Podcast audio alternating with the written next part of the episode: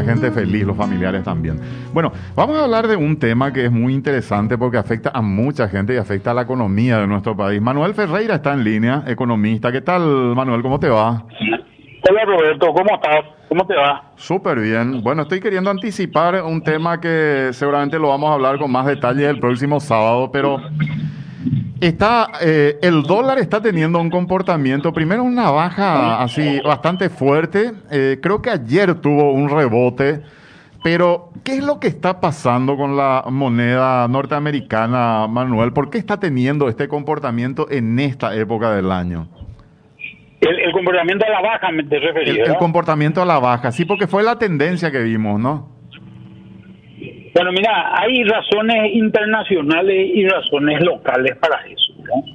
Las razones internacionales están básicamente vinculadas a que eh, con, toda este, con todo este tema de la pandemia, los diferentes países, pero sobre todo los Estados Unidos, han tenido unos programas de expansión monetaria muy importantes, es decir, a través de métodos fiscales o métodos monetarios han sacado mucho dinero al, a, la calle. Fíjate que el último programa que, que saca Estados Unidos es un programa de 1.8 trillones en inglés y billones en, en castellano de dólares al mercado. Esto es un número enorme, ¿verdad? Es 1.8, digamos, y 12 cero, ¿verdad? O sea, una cantidad realmente muy importante.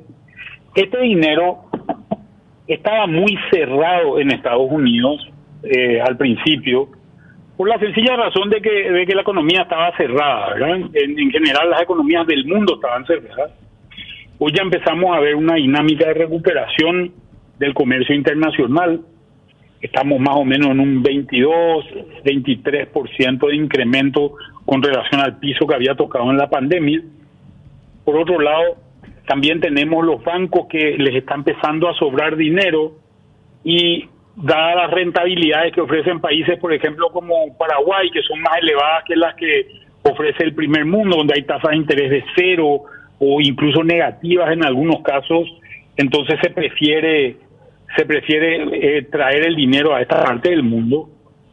Y por otro lado, el, la, la tercera fuente de movimiento de dinero que que, son las personas que traen y llevan dólares en sus actividades eh, laborales o, turísticas, es lo único que está todavía rezagado y no está a los niveles que se tenían en la prepandemia, ¿verdad? Pero también va a ser un motivo por el cual van a empezar a llegar dólares. Y esto ocurre a nivel internacional. Y a nivel local lo que estamos viendo es, sobre todo, una eh, un primer paso que se hizo es que mucho de este dinero de los 1.600 millones de dólares del año pasado que, que se emitieron en, en diferentes tipos de, de bonos soberanos, eh, deuda con multinacionales, multinacionales, etcétera, etcétera, multilaterales, etcétera, etcétera, es un dinero que se que el Ministerio de Hacienda lo recibió, lo deposita en el Banco Central en dólares pero cuando se tiene que hacer el gasto, el gasto, el Ministerio de Hacienda reclama en guaraní. Entonces este es un dinero que lo va cambiando permanentemente el Banco Central y va entrando al mercado. Entonces son dólares que entran al mercado, se retiran guaraníes, con lo cual se tiene también una política de retracción de la cantidad de dinero que, que afecta a la inflación acá a nivel local y eso se fue sintiendo. Esto se profundiza. Ahora, Manuel, yo este, estoy pensando más. Hay una muy buena campaña agrícola también y vi que en los primeros meses creció mucho la venta de carne, eh, la exportación de carne. Eh, ¿Eso tiene algún efecto también sobre el tema dólar? Claro. Lo que te digo es, esto había pasado al principio con, los, con el cambio que hacía el Estado, ¿verdad? Eh, y ahora eso se le suma los dólares que entran por la campaña agrícola, por un lado, que, como sabes, a pesar de que la campaña sojera sobre todo fue menor que la del año pasado, los precios están muy bien. Entonces, nosotros estimamos que más o menos van a haber 1.300 millones de dólares más que el año pasado, solamente en concepto de soja. A eso le tenés que sumar la campaña maicera, que, que va a empezar a cosecharse en, en dos meses más o menos, y después la campaña, la campaña triera. Esto que también precios que tiene que están muy bien en general. Acordate que la campaña sojera se atrasó dos meses más o menos porque se sembró tarde por la sequía que habíamos tenido al inicio de la campaña. Y lo que me contabas, lo que decías de carne es también muy válido. Estamos viendo un repunte del precio del precio global de la tonelada de carne a la cual a la cual vende Paraguay. Fíjate que alrededor del 30% de la carne bovina que se come en el mundo se come en restaurantes. Y los restaurantes del mundo se están empezando a abrir, sobre todo en los países que son los principales compradores de carne, que son Europa, Estados Unidos, eh, en nuestro caso Chile y Rusia son muy importantes también. Y eso obviamente genera un incremento en el precio y ese incremento en el precio son mayor cantidad de dólares que también entran a la economía de Paraguay. Así que hay muchas razones. La, la pregunta que, que eh, todo el mundo se hace, y yo sé que uno no puede hacer este, adivinanzas al futuro, bueno, sabe lo que va a pasar. Pero Manuel, eh, la gente te va a preguntar, eh, ¿qué va a ocurrir en lo que resta del año con el dólar? ¿Va a seguir esta tendencia? ¿Podría cambiar? Estamos en un eh, periodo con esta pandemia de que no sabemos qué, qué, qué, puede, qué, qué, qué, desenlace puede tener en el transcurso del año. ¿Qué, ¿Qué le podemos decir a la gente? Yo creo que vamos a tener durante todo el año una tendencia más bien bajista. Normalmente eh, nuestro, nuestro dólar empieza a subir eh, allá por septiembre, octubre, cuando gran parte de los importadores empiezan a reclamar estos dólares para hacerse mercadería para la fiesta de fin de año. Em, obviamente acá va a haber un impacto que va a estar muy vinculado a, a qué es lo que pase con relación a la pandemia.